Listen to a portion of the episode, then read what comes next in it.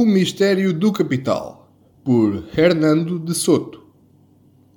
Se descermos a maioria das ruas do Médio Oriente, da antiga União Soviética ou da América Latina, veremos coisas muito diversas.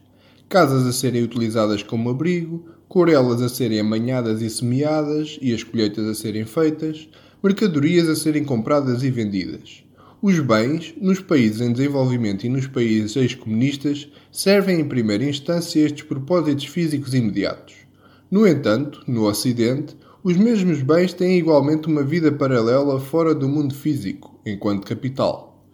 Podem ser utilizados para pôr em marcha mais produção, ao serem dados como garantia a terceiros no hipoteca, por exemplo, ou para proporcionarem o acesso a outras formas de crédito ou serviços públicos. Por que é que os imóveis e os terrenos não conseguem em todo o mundo assumir esta vida paralela? Por que é que os enormes recursos dos países em desenvolvimento e dos países ex-comunistas, que eu e os meus colegas no Institute for Liberty and Democracy, em Lima, no Peru, estimamos ascenderem a 9,3 mil milhões de dólares de capital inerte, não conseguem produzir valor para além do seu estado dito natural? A minha resposta é o capital inerte existe porque nos esquecemos, ou talvez porque nunca tínhamos compreendido, que tornar um ativo físico em capital, por exemplo, usando a nossa casa para pedirmos emprestado dinheiro para financiar uma empresa, implica um processo muito complexo.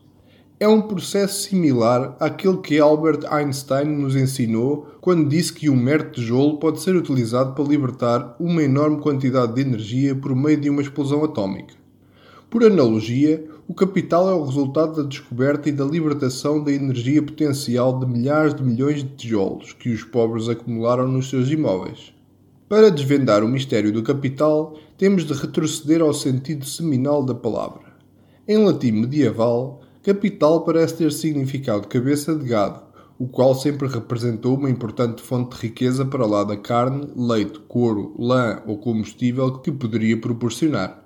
O gado também tem o útil atributo de se reproduzir. Portanto, o termo capital começa a desempenhar em simultâneo duas tarefas, significando a dimensão física dos ativos, gado, e também o seu potencial para gerar valor acrescentado. Desde as fazendas e herdades, foi portanto um pequeno passo até às secretárias dos inventores da economia, que em geral definiram capital como aquela parte dos ativos de um país que origina excedentes de produção e aumentos de produtividade. Grandes economistas clássicos como Adam Smith e mais tarde Karl Marx acreditavam que o capital era o motor que fazia mover a economia de mercado.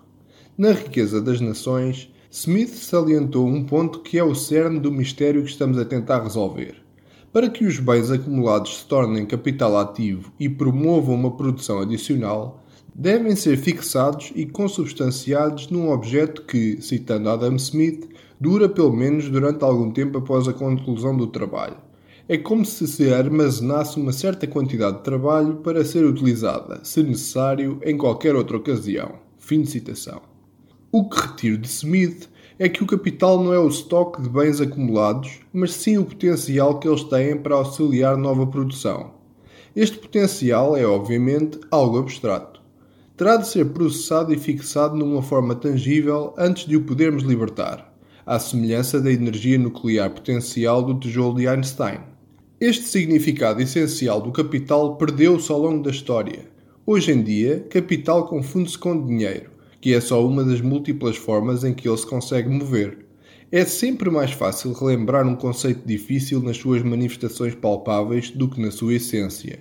A mente trabalha mais facilmente com dinheiro do que com capital. Mas é um erro assumir que é o dinheiro que, em última instância, consubstancia o capital.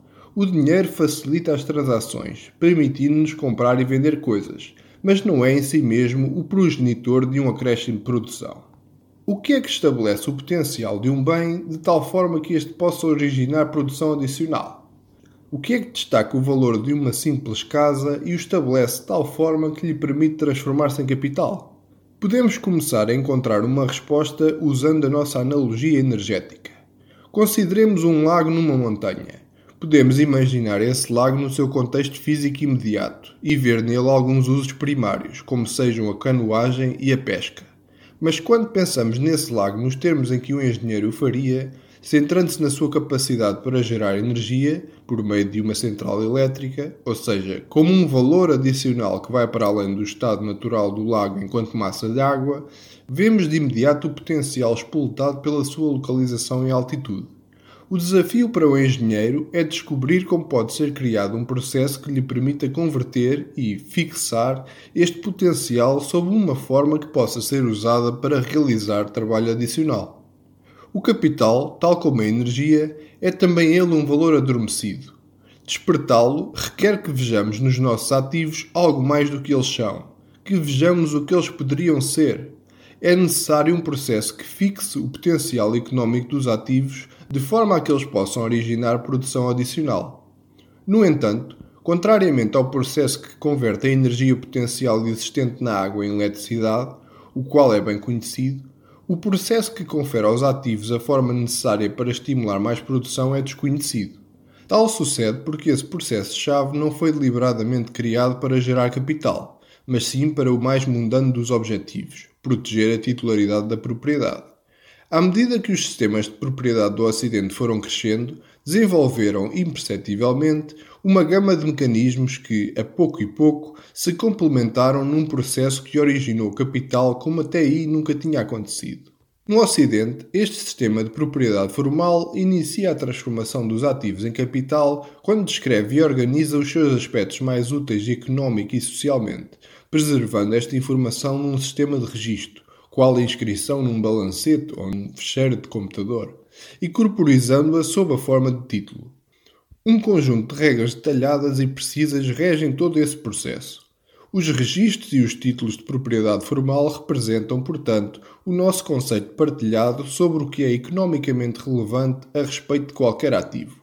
Eles captam e organizam toda a informação relevante necessária para conceptualizar o valor potencial de um ativo e permitir que o controlemos. Qualquer ativo cujos aspectos económicos e sociais não se encontrem integrados no sistema de propriedade formal é extremamente difícil de transacionar no mercado.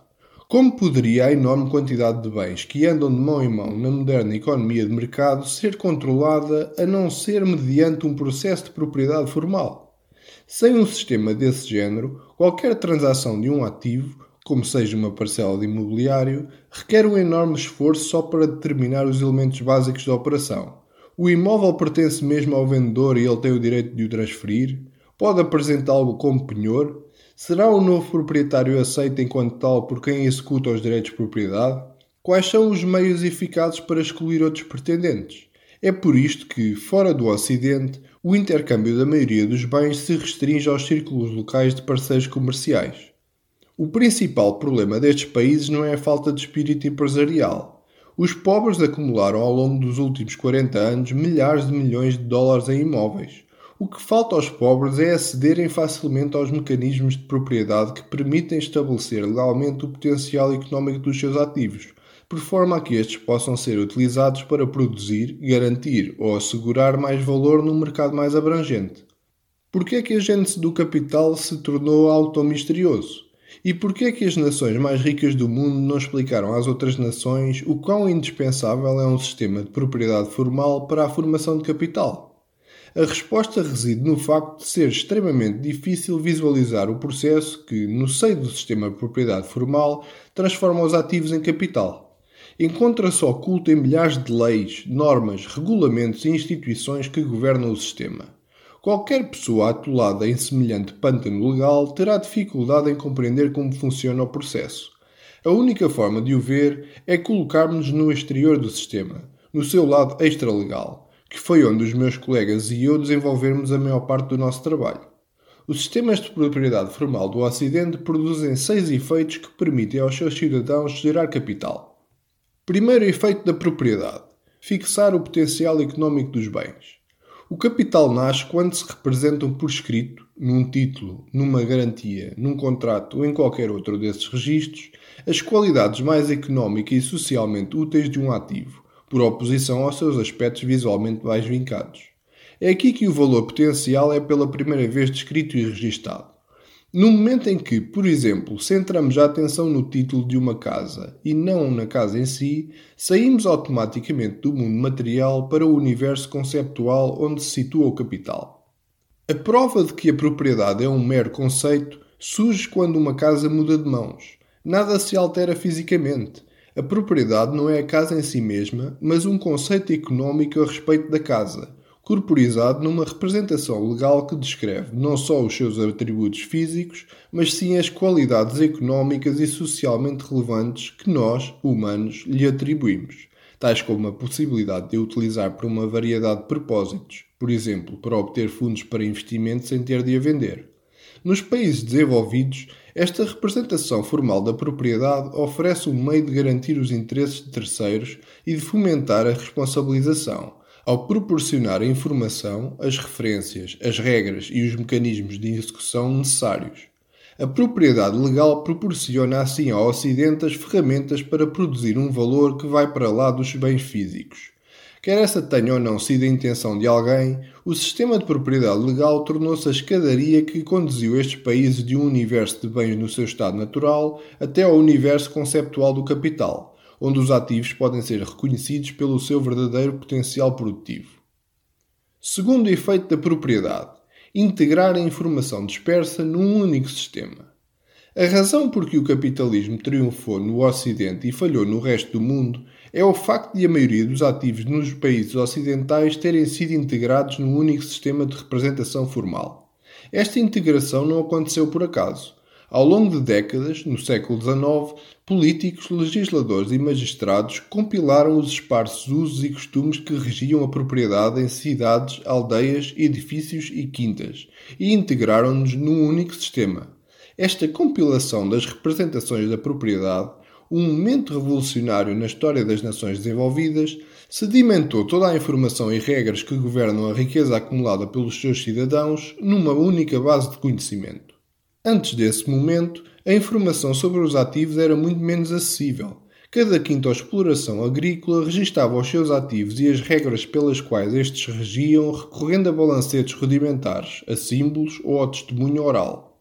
Mas desse modo a informação estava atomizada, dispersa e não se encontrava sempre disponível para qualquer agente. Os países em desenvolvimento e as antigas nações comunistas ainda não criaram sistemas unificados de propriedade formal. Em todas as nações que estudei, nunca encontrei um único sistema legal, mas sim dúzias ou até centenas deles, geridos por toda a espécie de organizações, algumas legais, outras extralegais, que vão de pequenos grupos empresariais até organizações viradas para a habitação. Consequentemente, o que as pessoas podem fazer com a sua propriedade fica limitado à imaginação dos seus donos e à dos seus conhecidos. Nos países ocidentais, onde a informação sobre a propriedade se encontra padronizada e universalmente disponível, o que os proprietários podem fazer com os seus ativos beneficia da imaginação coletiva de uma enorme rede de pessoas. O leitor ocidental pode ficar surpreso com o facto de a maioria das nações do mundo ainda não ter integrado no único sistema legal e formal os acordos de propriedade extralegais. Para os ocidentais de hoje em dia, só existe supostamente um único direito, o oficial. Contudo, a existência de diferentes sistemas informais de propriedade foi outrora a norma em todas as nações. A utilização pelo Ocidente de sistemas de propriedade integrados é, no máximo, um fenómeno com 200 anos. A razão por que é tão difícil seguir esta história da integração dos sistemas de propriedade dispersos é o facto de este processo ter decorrido durante um muito longo período de tempo. Terceiro efeito da propriedade: responsabilizar as pessoas. A integração de todos os sistemas de propriedade no único direito de propriedade formal transferiu a legitimidade dos direitos dos proprietários do contexto politizado das comunidades locais para o contexto impessoal da lei. Libertar os proprietários das soluções locais mais restritivas e trazê-los para um sistema legal mais integrado facilitou a sua responsabilização. Ao transformar as pessoas ligadas a uma propriedade em indivíduos responsabilizáveis, a propriedade formal originou indivíduos a partir das massas. As pessoas deixaram de precisar depositar a sua confiança nas relações de vizinhança ou de fazer entendimentos locais para conseguirem proteger o seu direito aos bens. Passaram, portanto, a estar livres para explorar maneiras de gerar um valor acrescentado a partir dos seus próprios ativos. Mas houve um preço a pagar. Uma vez integrados num sistema formal de propriedade, os proprietários perderam o seu anonimato e houve um reforço da sua responsabilização. Quem não paga os bens ou os serviços que consumiu ou utilizou pode ser identificado. Podem-lhe ser imputados juros, multas, congelamentos de bens ou pode ver diminuídas as suas possibilidades de acesso ao crédito. As autoridades passaram a conseguir verificar as infrações à lei e os incumprimentos contratuais. Passam a poder suspender serviços, penhorar bens e remover alguns ou a totalidade dos privilégios da propriedade legal. No Ocidente, o respeito pela propriedade e pelas transações está profundamente inserido no ADN dos cidadãos, mas é, na verdade, o resultado de possuírem sistemas de propriedade formal que pode ser executada. O papel da propriedade formal, ao proteger não só a titularidade, mas a segurança das transações, encoraja os cidadãos dos países desenvolvidos a respeitarem os títulos, a honrarem os contratos e a obedecerem à lei. A propriedade legal incita, portanto, ao comprometimento.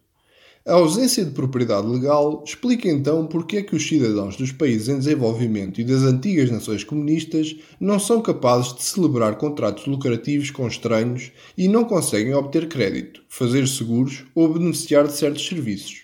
Não têm propriedade que lhes possa ser tirada. Como não têm propriedade legal, só são levados a sério como partes contratantes pelos seus parentes próximos e pelos seus vizinhos as pessoas que não têm nada que se lhes possa tirar estão encurraladas na cave bolorenta do mundo pré-capitalista. Quarto efeito da propriedade: tornar os bens fungíveis. Uma das coisas mais importantes que o sistema formal de propriedade faz é tornar mais acessível a condição dos ativos, para que lhes seja possível realizar trabalho adicional.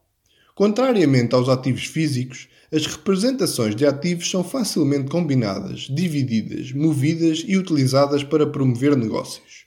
Ao desenredar as características económicas de um ativo do seu estado rígido e físico, uma representação torna-o fungível, capaz de ser moldado para servir praticamente qualquer transação.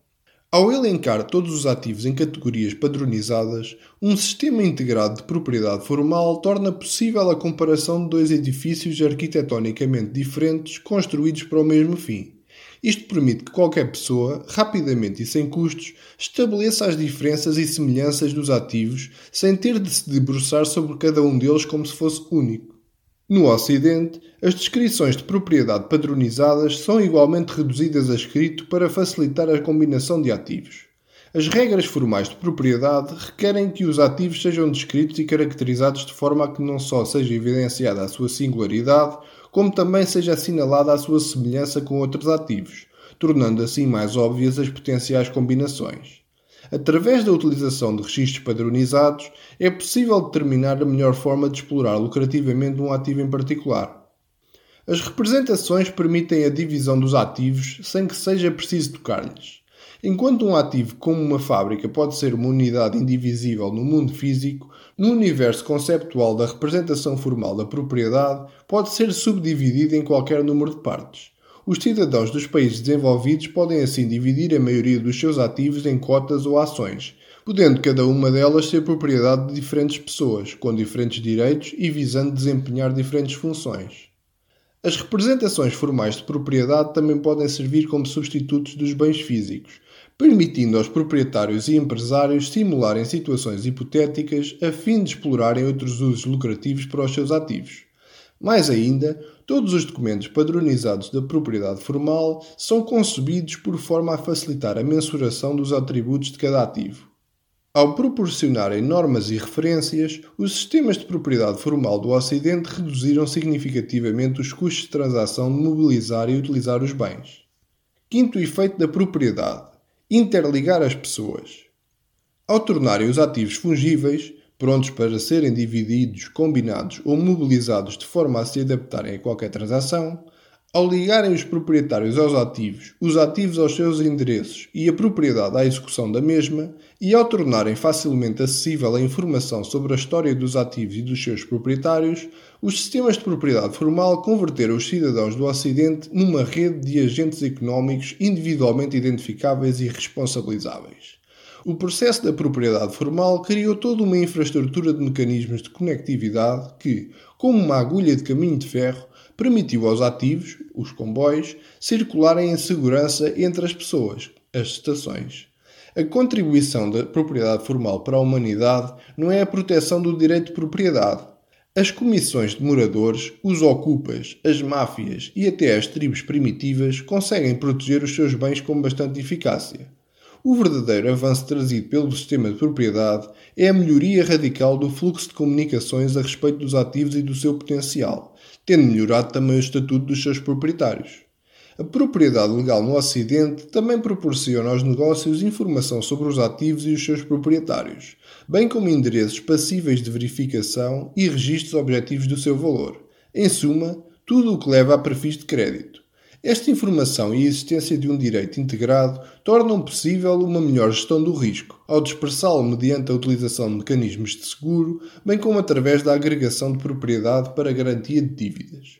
Poucos parecem ter notado que o sistema de propriedade legal de um país avançado é o centro de uma complexa teia de relações que capacita o comum dos cidadãos para criar vínculos quer com o governo, quer com o setor privado, podendo assim obter bens e serviços adicionais. Sem as ferramentas da propriedade formal, é difícil imaginar como é que os ativos poderiam ser utilizados em todos os fins que prosseguem no Ocidente. Sexto efeito da propriedade: proteger as transações. Uma importante razão para o sistema de propriedade formal no Ocidente funcionar como uma rede é que todos os registros de propriedade, títulos, escrituras, garantias e contratos que descrevem os aspectos economicamente relevantes dos bens são continuamente monitorizados e protegidos enquanto viajam através do tempo e do espaço. Num país avançado, as agências públicas são as guardiãs destas representações elas administram os registros que contêm todas as descrições economicamente úteis dos ativos, sejam eles terrenos, edifícios, bens móveis, navios, indústrias, minas ou aviões. Tais registros alertam qualquer pessoa que deseje utilizar um ativo para todas as coisas que possam restringir ou promover a sua utilização, como sejam a sua penhora, caução, arrendamento, direitos de usufruto, insolvências ou hipotecas. Para além dos sistemas de registro público, Muitos outros serviços privados, como custodiantes e mandatários, avaliadores, etc., foram desenvolvidos para auxiliar as partes a estabelecerem, alterarem ou seguirem o rastro das representações, para que possam produzir valor acrescentado de forma simples e segura. Embora se encontrem estabelecidos para proteger tanto a propriedade como as transações, é óbvio que os sistemas ocidentais colocam ênfase nestas últimas o foco principal é dar confiança às transações, a fim de as pessoas poderem mais facilmente conceder aos seus ativos uma vida paralela como capital. Pelo contrário, na maioria dos países em desenvolvimento, a lei e as instituições oficiais encontram-se encurraladas pelos primitivos direitos colonial e romano, que têm um viés para a proteção da propriedade. Tornam-se guardiãs dos desejos dos mortos. Conclusão. Grande parte da marginalização dos pobres nos países em desenvolvimento e nas antigas nações comunistas deriva da sua incapacidade de tirarem proveito dos seis efeitos que a propriedade formal proporciona. O desafio que estes países enfrentam não é o de se devem ou não produzir ou receber mais dinheiro, mas sim o de se são ou não capazes de compreender as instituições legais e de canalizar a vontade política necessária para construir um sistema de propriedade que seja facilmente acessível aos pobres.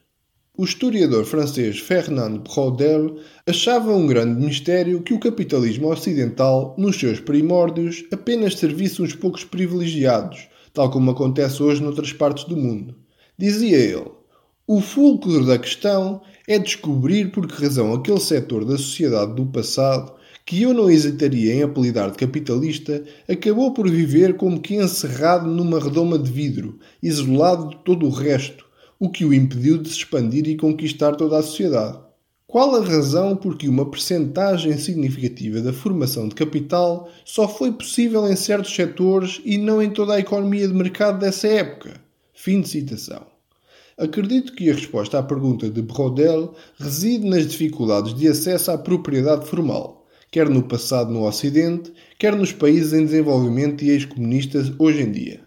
Os investidores locais e estrangeiros têm dinheiro, os seus ativos são fungíveis e encontram-se mais ou menos integrados, ligados em rede e protegidos por sistemas de propriedade formal.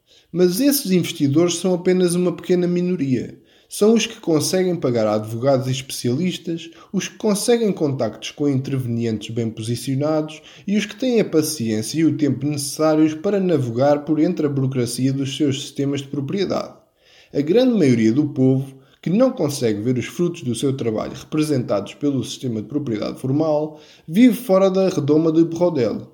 A redoma torna o capitalismo um clube privado, aberto apenas a alguns privilegiados, e enfurece os milhares de milhões que ficam do lado de fora a olhar. Este apartheid capitalista continuará inevitavelmente até que enfrentemos o defeito fundamental dos sistemas legais e políticos de muitos países, que faz com que a maioria não consiga integrar-se no sistema de propriedade formal. É a altura certa para descobrirmos a razão por que a maioria dos países não tem sido capaz de criar sistemas de propriedade formal abertos e inclusivos. Agora que o terceiro mundo e os países ex-comunistas estão a dar corpo às suas mais ambiciosas tentativas de implementar sistemas capitalistas, é o momento de levantar a redoma.